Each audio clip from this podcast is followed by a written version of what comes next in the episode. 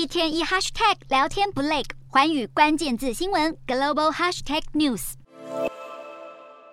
这一节的寰宇大话题要来关注操纵全球金融市场长期趋势的美国联准会。美股主要指数在三十一号是收黑，已经是连续四天都收跌，延续了惨淡的跌势。而三大指数月线也收黑，道琼指数八月的时候重挫了百分之四点零六，标普五百指数下跌了百分之四点二四，创下了七年以来最弱的八月表现。纳斯达克指数下跌了百分之四点六四，费半指数则是重挫了将近。近百分之十，美股美债再度的动荡，一大因素就是来自美国联准会。最近有哪些联准会的官员频频对市场放鹰？接下来就要先带你来了解联准会的人员组成。首先就要从联准会内部的联邦公开市场委员会 （FOMC） 来说起。FOMC 主要是由十二位投票成员所组成的，就包含了联准会的主席以及副主席在内的七位理事，以及负责执行货币政策的纽。纽约联准银行总裁，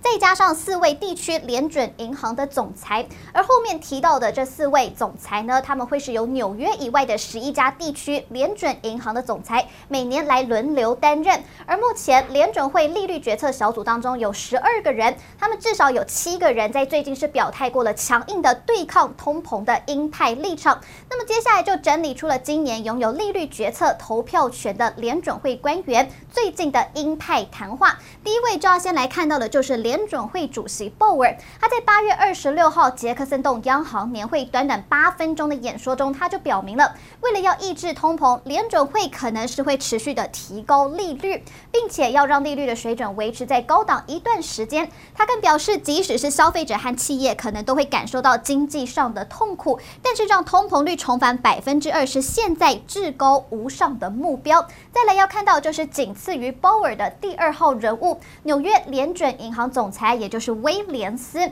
他在三十号的时候就表示，联准会可能需要将利率调高到略高于百分之三点五这样的一个水准，并且他反驳了市场对于明年降息预测的这个消息。而理事鲍曼也要来看到，他也是强硬的升息派，他在八月初的时候就暗示了九月可能会再升息三码，并表示考虑在未来多次的会议都要持续的升息三码，直到通膨明显的下降。另一位鹰派的大将，也就是理事沃勒，他也是曾经公开的表态会支持利率升到超过中性水准。他也预期了到年底前还是会持续的升息。还有被媒体昵称为“鹰王”的圣路易联准银行总裁，也就是伯拉德，他在八月接受访问的时候，他就表示了自己偏好今年能够把利率提高到百分之三点七五到百分之四，再观察冬季以及明年。这个第一季的情况，那么这个其实也代表了他希望年底前能够再升息六码。而堪萨斯的联准银行总裁，也就是乔治，他是支持联准会继续升息，把通膨压到百分之二这样的目标。他认为现在升息空间其实还很大，并且他也透露了利率超过百分之四并非不可能。最后来看到的是克里夫兰联准银行的总裁梅斯特，对于市场认为物价升势触顶的看法不太赞同。他表示联准会有必要看见物价是有下降的趋势，并且持续多个月的回落，才能够改变货币政策。